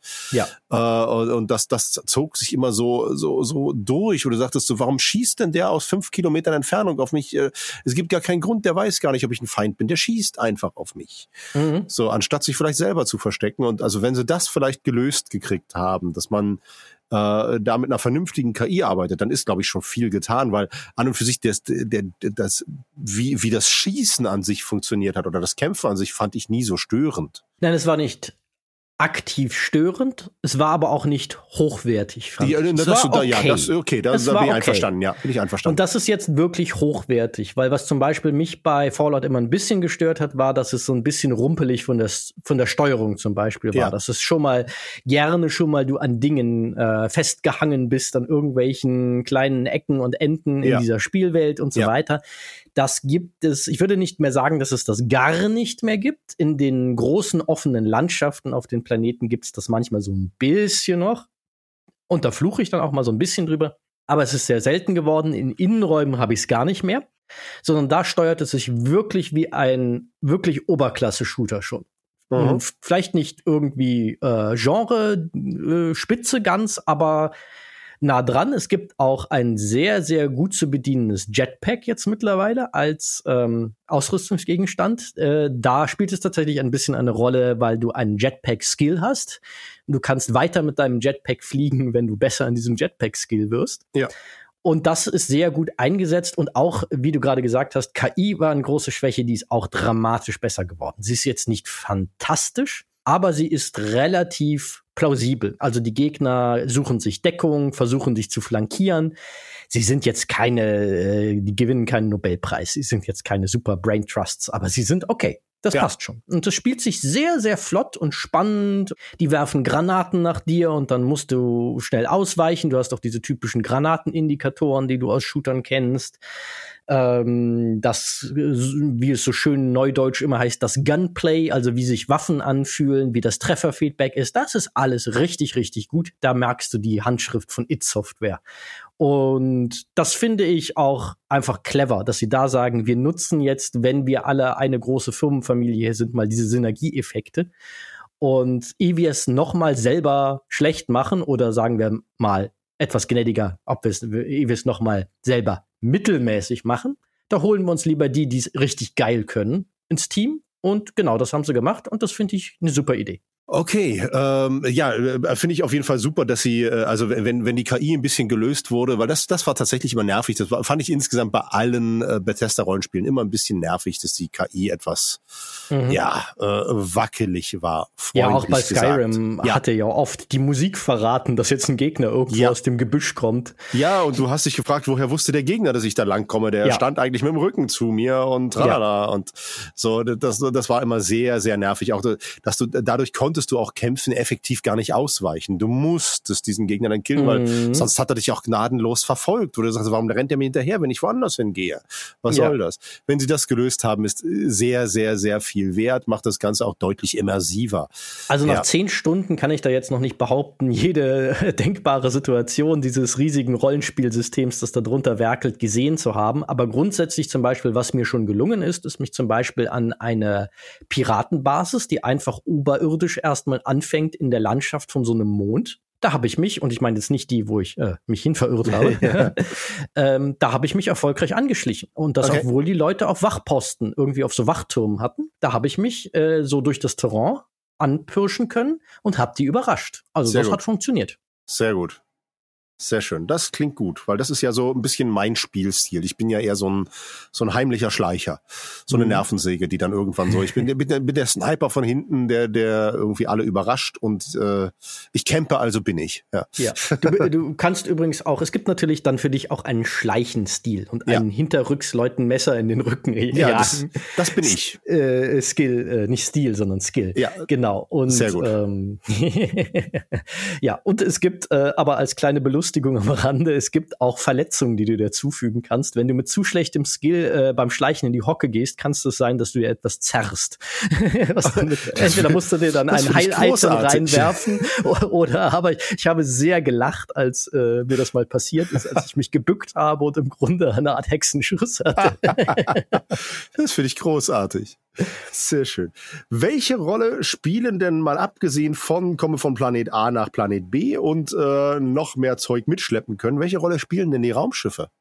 Die Raumschiffe, also es ist zum einen natürlich haben die eine funktionale Rolle, würde ich mal sagen. Eben genau dieses, es ist dein Lager, es ist äh, auch so ein bisschen dein Hub, wo deine Crew dann ist. Also du kannst deine äh, Mitstreiter, die haben verschiedene Zusatzfähigkeiten, die und du kannst dir dann als Besatzungsmitglieder auf dein Raumschiff setzen und dann haben die verschiedene Boni genau genommen, die dir äh, gegeben werden in den Raumkämpfen. Weil manche ja. können zum Beispiel Schilde schnell re regenerieren, andere können dein Raumschiff reparieren schneller und solche Fähigkeiten.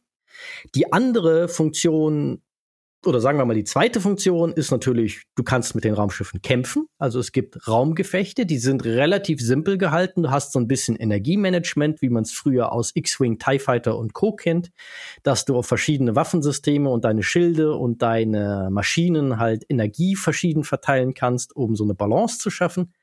Ein Energiekontingent halt.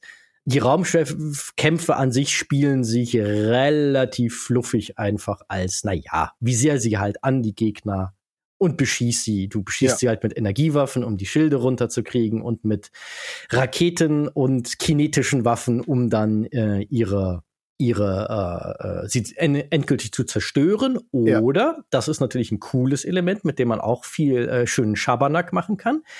Du kannst äh, irgendwann, das kann zufällig passieren, wenn du Glück hast, und du kannst aber später auch eine Fähigkeit entwickeln, mit der du das zielgerichtet herbeiführen kannst. Du kannst Subsysteme dann nämlich anvisieren.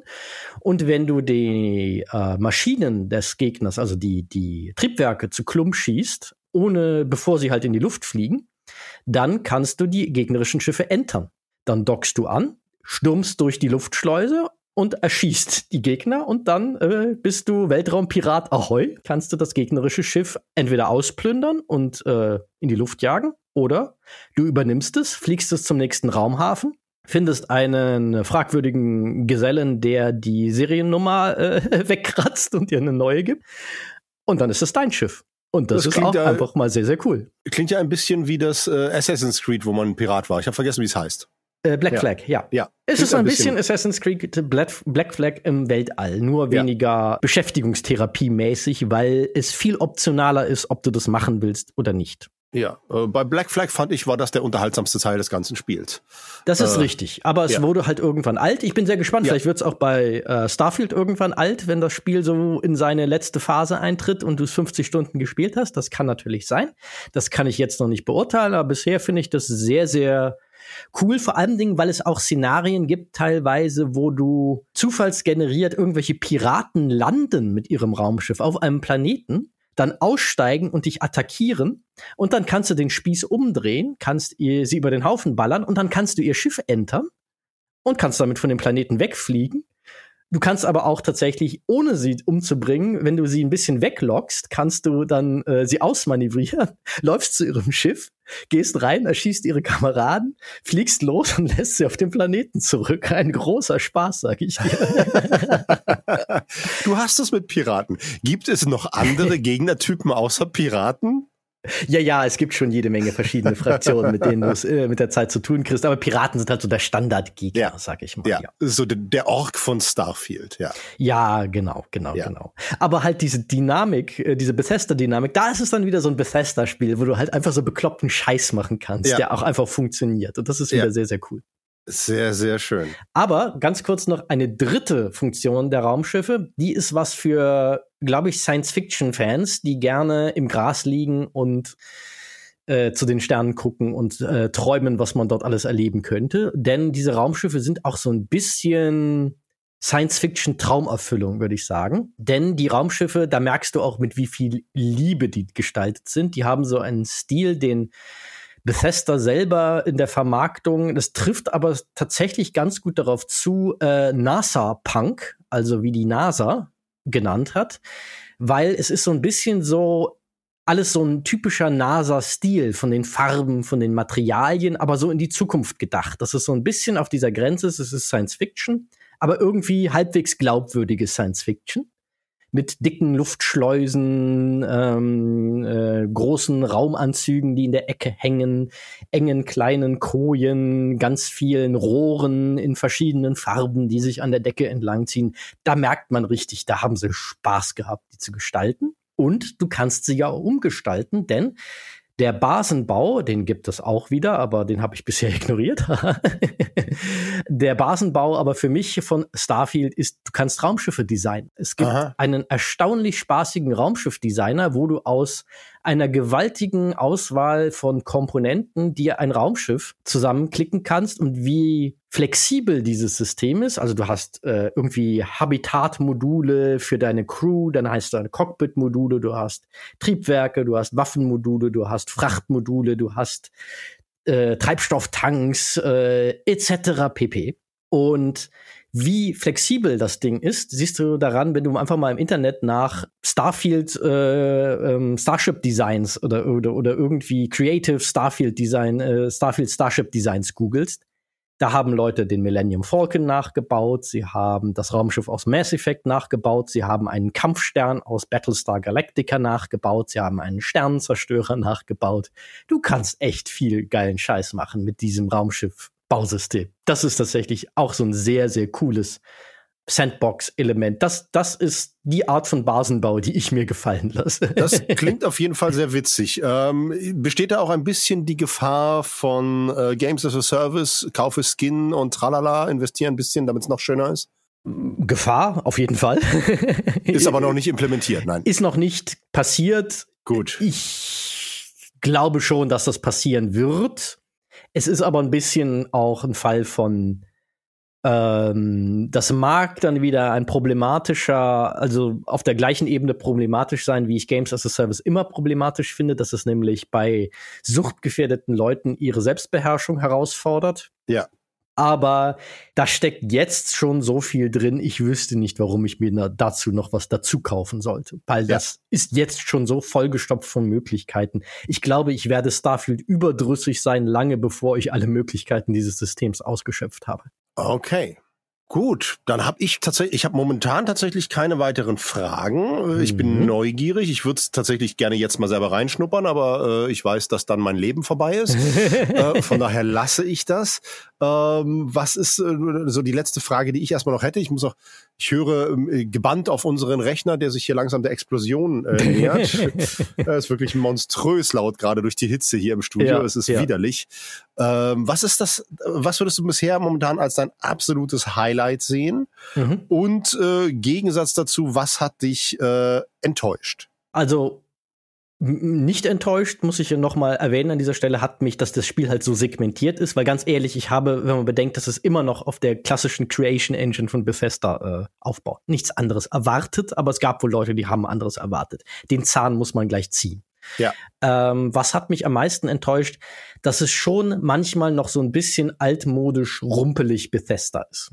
Mit komischen, starren Gesichtsanimationen und seltsamen, äh, ja, äh, ja, ich will nicht mal das Wort Glitches in den Mund nehmen, denn was mein, denn, dann fange ich vielleicht so rum an. Was mein Highlight ist, mal von Dingen, die ich jetzt äh, schon erwähnt habe und die ich cool finde, abgesehen, was mein Highlight ist, äh, weil das habe ich nicht erwartet und das hat mich unfassbar positiv überrascht.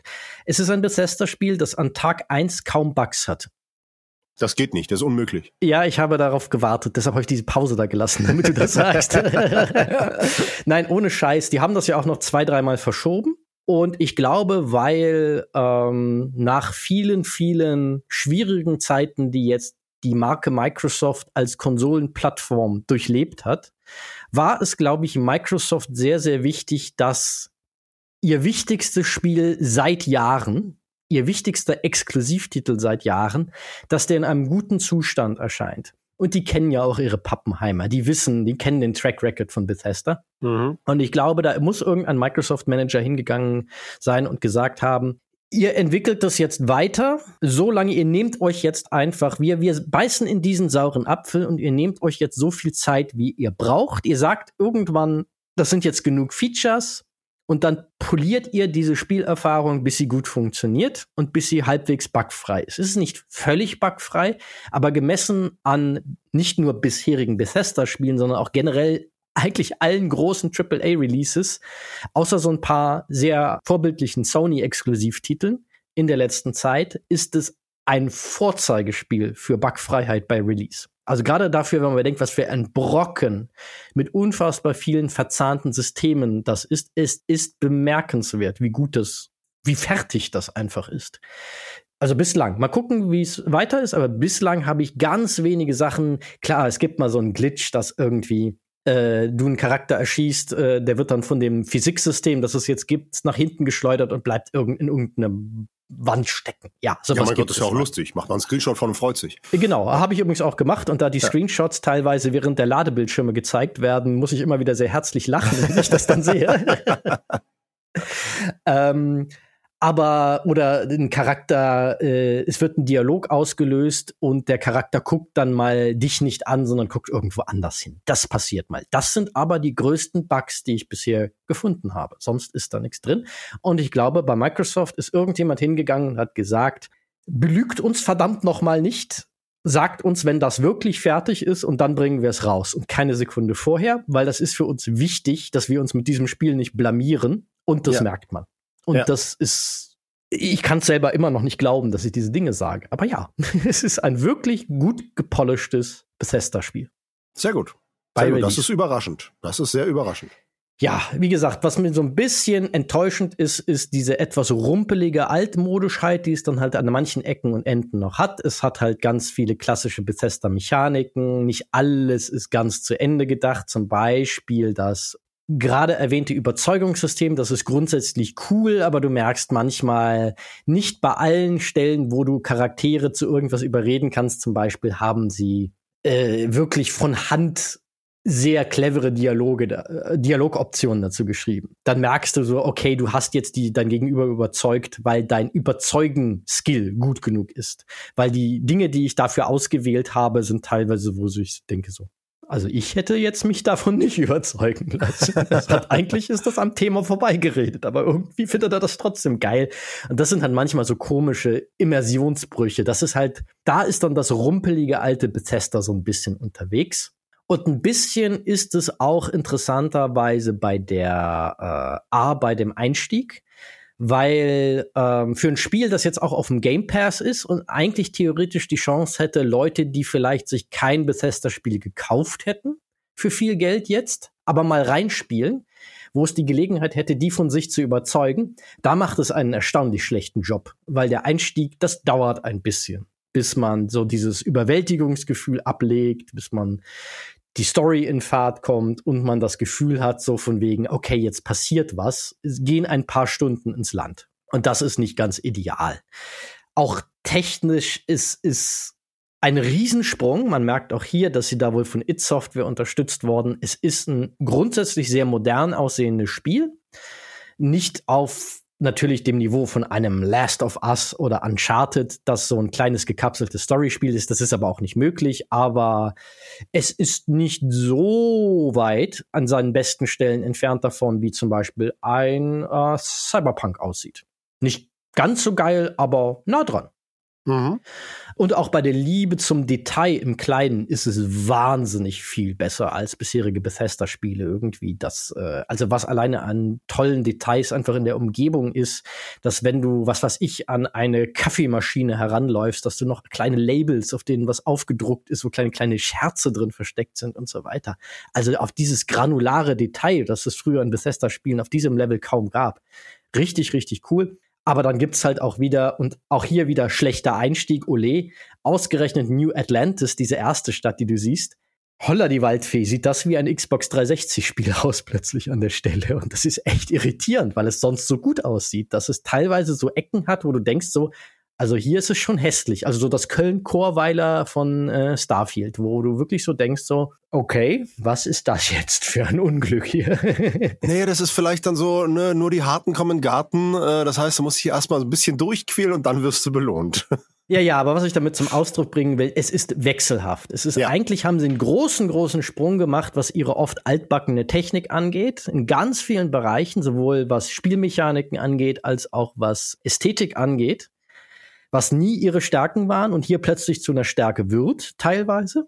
Aber es ist halt nicht durchgängig. Und das ist manchmal so ein bisschen so, zieht man dann wieder langes Gesicht, wenn man an der falschen Stelle irgendwie ist. Also auch zum Beispiel, wo es super virulent wird, sind die Gesichter von äh, den anderen, den NPCs, von den anderen äh, Spielfiguren die eine unfassbare Range haben zwischen, der sieht ja fast aus wie ein echter Mensch, bis zu gruselige Schaufensterpuppe. Also natürlich sind die alle nicht so geil animiert wieder wie in einem The Last of Us, weil du kannst natürlich bei einem Spiel, wo es hunderte Nebencharaktere gibt, kannst du keine äh, Performance Capture für jede Dialogszene machen. Das ist klar. Ja. Aber teilweise ist es halt wieder teilweise ist es halt richtig gut geworden und teilweise ist es rumpeliges altes Bethesda, wie man es von früher kennt, wo du denkst so, uh, du hattest aber auch kürzlich einen Unfall mit einem LKW, oder? Okay. Ja, super. Also ich habe jetzt momentan tatsächlich keine weiteren Fragen und bin einfach mal gespannt, wenn du es weitergespielt hast, äh, ob sich deine Begeisterung weiter hält. Mhm. Hast du noch etwas, was dir auf dem Herzen liegt? Ich erwähne aus ähm, klassischem äh, Service-Journalismus-Gründen heraus noch ganz kurz die Performance auf PC. Ja. Denn da muss man schon die Warnung aussprechen, es braucht einen ordentlichen PC, das Ding, um äh, gut zu laufen. Weil es ist einfach dadurch, dass sie jetzt halt diesen Technikgesprung gemacht haben, es ist ja auch äh, das erste Bethesda-Spiel, das nur für die aktuelle Konsolengeneration äh, erscheint. Das heißt, es geht von seinen technischen Dingen, die es macht, von einem höheren Grundlevel aus. Äh, ich habe das jetzt auf einem AMD Ryzen 7 5000 Schlag mich tot äh, gespielt mit einer Nvidia RTX 4070 Ti und 32 GB RAM. Das ist natürlich eine, eine sportliche Maschine.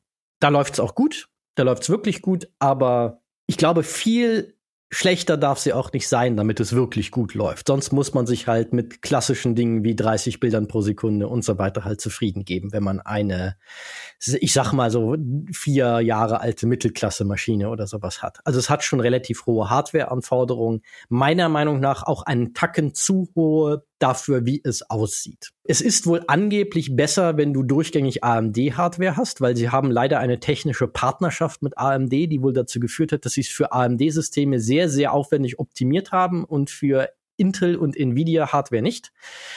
Was bei mir zum Beispiel dazu führt, ich habe den richtigen Prozessor, aber eigentlich die falsche Grafikkarte für das Spiel. Dadurch läuft es schlechter, als es eigentlich sollte. Angeblich läuft es auf vergleichbarer AMD-Grafikkarte besser. Das ist schade, aber ist halt so.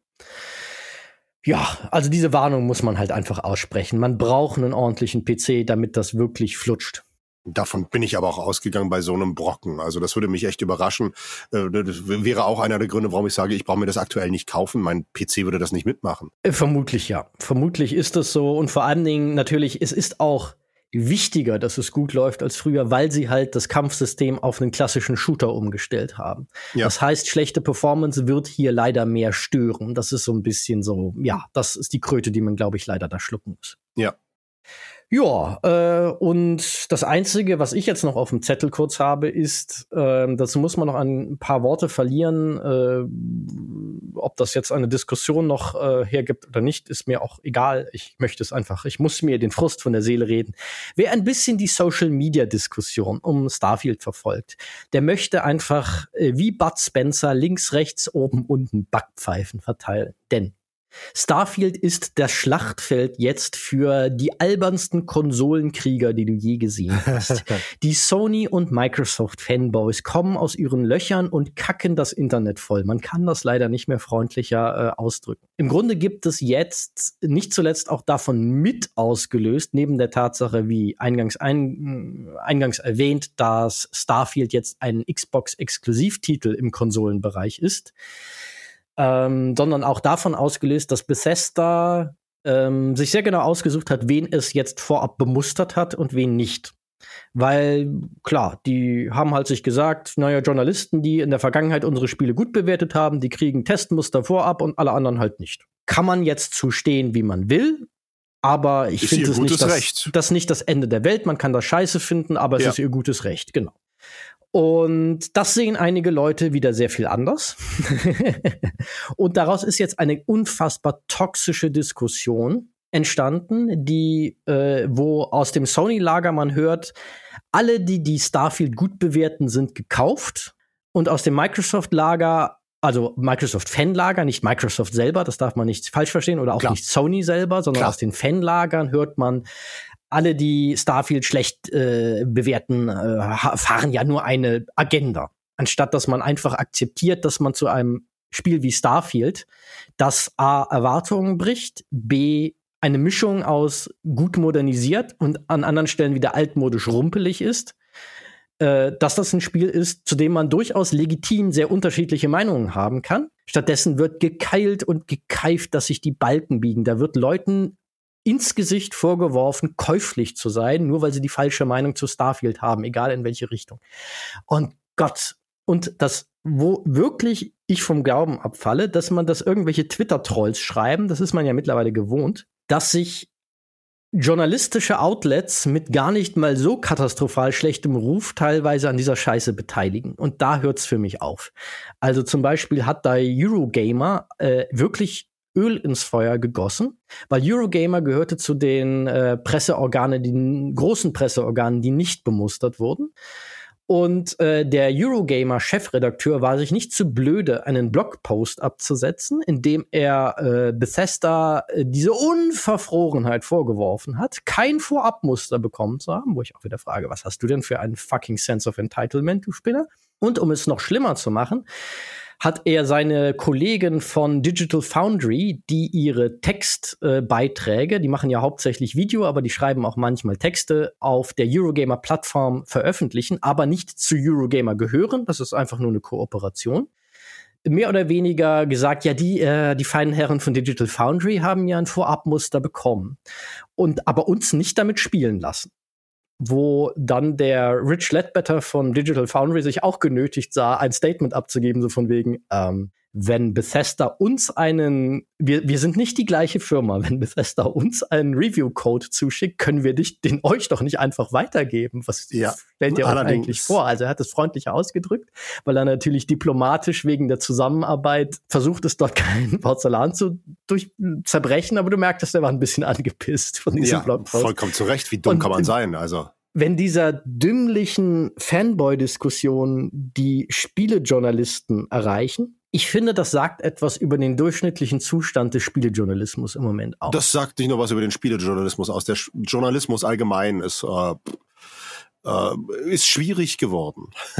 schwierig geworden, weil es halt alles nur noch auf Klick ist. Nicht weniger auf Inhalt, sondern mehr auf Klick. Das ist äh, ja, aber ich bin ja auch auf der Seite, äh, auf der Suche nach einer guten Seite, wo man noch guten Spielejournalismus hat und äh, es ist schwierig. Ja, Okay, das, äh, äh, da musste ich mir nur, mich nur noch einmal auskotzen, weil äh, im Moment äh, blocke ich schon auf äh, Twitter, ich weigere mich weiter als X zu nennen, äh, zielgerichtet alle Leute, die zu Starfield schreiben, weil ich den Scheiß nicht mehr auf meiner Timeline sehen will und weil ich mal den Fehler gemacht habe, auf den Starfield-Hashtag zu drücken, kriege ich jetzt ständig diese Scheiße in meine Timeline gespült und ich möchte sie nicht mehr sehen. Deshalb musste ich einmal renten, aber jetzt ist auch gut. Ah, sehr schön. Ich habe ich hab nur letztens mitgekriegt, ich habe mir ein Gronk-Video angeguckt und äh, da hat er sich ganz kurz geäußert dazu, dass ja so viele Leute rumjammern jetzt, äh, das ist ein Xbox Exclusive, was soll das? Und irgendjemand hat in seinem Chat da auch was dazu geschrieben und hat gesagt, Leute, das ist, äh, es, es gab so viele Sony Exclusives, jetzt ist es halt ein Xbox Exclusive, Exclusive, jetzt heult ihr rum, weil es jetzt mal umgekehrt ist. Mein Gott, es mhm. gibt Schlimmeres, als wenn jetzt mal ein Spiel nur für Xbox Exclusive ist. Und da hat er völlig recht. Und darüber habe ich das tatsächlich nur so ein bisschen mitgekriegt, dass da jetzt rumgejammert wird dass das äh, so ausartet, ist natürlich tatsächlich einfach ja, total albern. Nicht, dass ich mich jemand. Ich meine, wie, wie viele Spiele, äh, ich als jemand, der gar keine Konsole nutzt, ne, wie viele Spiele sind an mir vorbeigegangen, die ich gerne gespielt mhm. hätte. Ne? Ich weiß noch, die Uncharted-Reihe. Die hätte ich gerne mal gespielt, aber als Nicht-Konsolenspieler war das halt lange nicht machbar. Red Dead Redemption. Da habe ich lange, lange, lange nur mal hin und wieder bei Let's Plays reingeguckt und dachte, boah, das wäre ein Spiel echt nach nach meinem Geschmack. Mittlerweile ist meine Lust dran vorbei, so dass ich nicht mehr spiele. Aber zum äh, Anfang, als, der, als, das erste, Teil, als der erste Teil rauskam, den hätte ich wahnsinnig gerne damals gespielt. Den, den ersten Teil gibt's auch bis heute nicht für PC. Ich weiß, es gibt nur ich weiß. Die, die, ja. die Fortsetzung, ja. Ja, so, und äh, von daher ist man das als PC-Spieler eh ein bisschen gewohnt, dass so ein paar Spiele an einem vorbeigehen. Und ich finde das aber auch nicht so schlimm. Ich muss nicht alles spielen. Mein Gott, dann geht halt mal irgendein Hype an mir vorbei. Nicht wild. Ja, also nicht, dass man mich falsch versteht. In einer idealen Welt fände ich es auch schöner, wenn es einfach keine Exklusivspiele gäbe, sondern wenn die Klar. Spiele einfach agnostisch für jede Plattform, die technisch sie grundsätzlich bewältigen kann. Also bei der Nintendo Switch gibt es auch manchmal einfach rein faktische Gründe, warum man die Spiele nicht darauf portieren kann. Ist halt eine mobile Mobilkonsole, die nicht so viel Rechenleistung hat, das ist normal. Aber dass es auf jeder Plattform, die technisch dazu in der Lage wäre, die Spiele gibt, das wäre natürlich schön. Aber in einer Realität, wo Plattforminhaber halt versuchen, sich gewisse Exklusivitäten zu sichern, kann man auch das Zetern mal sein lassen, finde ich. ja, ja, allerdings. Ja gut, ja, das soll aber auch jetzt endgültig das letzte Wort zum Sonntag gewesen sein. Ja. Damit habe ich mich ausgequatscht. Weitere Beobachtungen folgen dann, wenn ich es weitergespielt habe und wieder genug interessante oder nervige oder was auch immer Dinge, auf jeden Fall berichtenswerte Dinge habe, dass es sich lohnt, wieder eine Folge zu machen, die dann auch nicht ganz so episch lang wird wie diese Einstiegsfolge jetzt. Aber ist halt ein Riesenbrocken von einem Spiel, auch schon nach zehn Stunden. Ja, mir gab ja auch erstmal ein paar grundsätzliche Sachen einfach zu klären, die ja. man dann beim nächsten Mal ja. nicht mehr vor sich hat. Ja, sehr schön. Dann äh, vielen, vielen Dank für diese ersten Eindrücke. Sehr, sehr gerne. Und ja, ich gehe jetzt was zu Abend essen und dann, glaube ich, noch eine Runde Starfield spielen, weil im Moment äh, packt es mich tatsächlich, ja. Ja, ich äh, hoffe, dass Josie gleich das Abendessen fertig hat. Danach muss ich noch an den Rechner und muss die morgige Probe vorbereiten. Denn morgen habe ich zwölf Stunden Probe am Stück. Das wird ein Spaß. Hui, äh, gutes Durchhaltevermögen, ja. Ja, vor allen Dingen äh, zwölf Stunden am Stück in einem Keller mit keinem Fenster. Das wird ein Spaß. Ist das wenigstens ein kühler Keller jetzt im Sommer?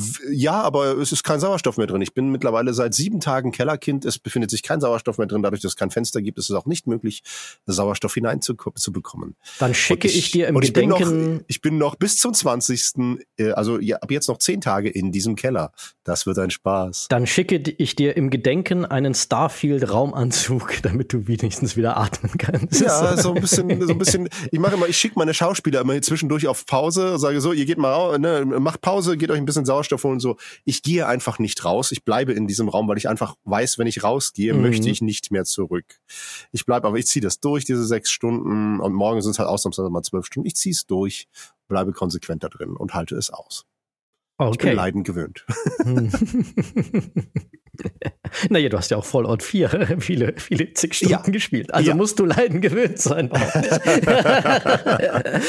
okay, aber bevor äh, wir äh, anfangen, über Fallout zu diskutieren, würde ich sagen, geleite ich die Damen und Herren Zuhörerinnen und Zuhörer nach draußen und danke euch vielmals, dass ihr uns wieder eure Ohren geliehen habt. Wenn ihr Feedback zu dieser Folge, zu Starfield oder zu anderen spannenden Geek- oder Nerd-Themen habt, dann besucht uns doch gerne auf unserem Discord-Kanal.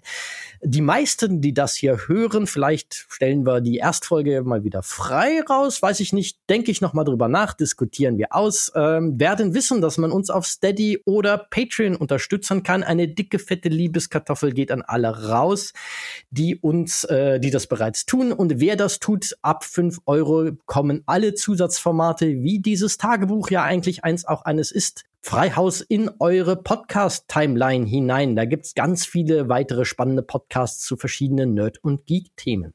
Wenn ihr uns darüber hinaus etwas Gutes tun wollt oder nicht unterstützen wollt, aber etwas Gutes tun wollt, dann gebt uns gerne eine gute Bewertung auf Apple Podcasts und oder Spotify. Am liebsten sogar eine kleine geschriebene Rezension, denn das hilft unseren Podcasts sichtbarer zu werden.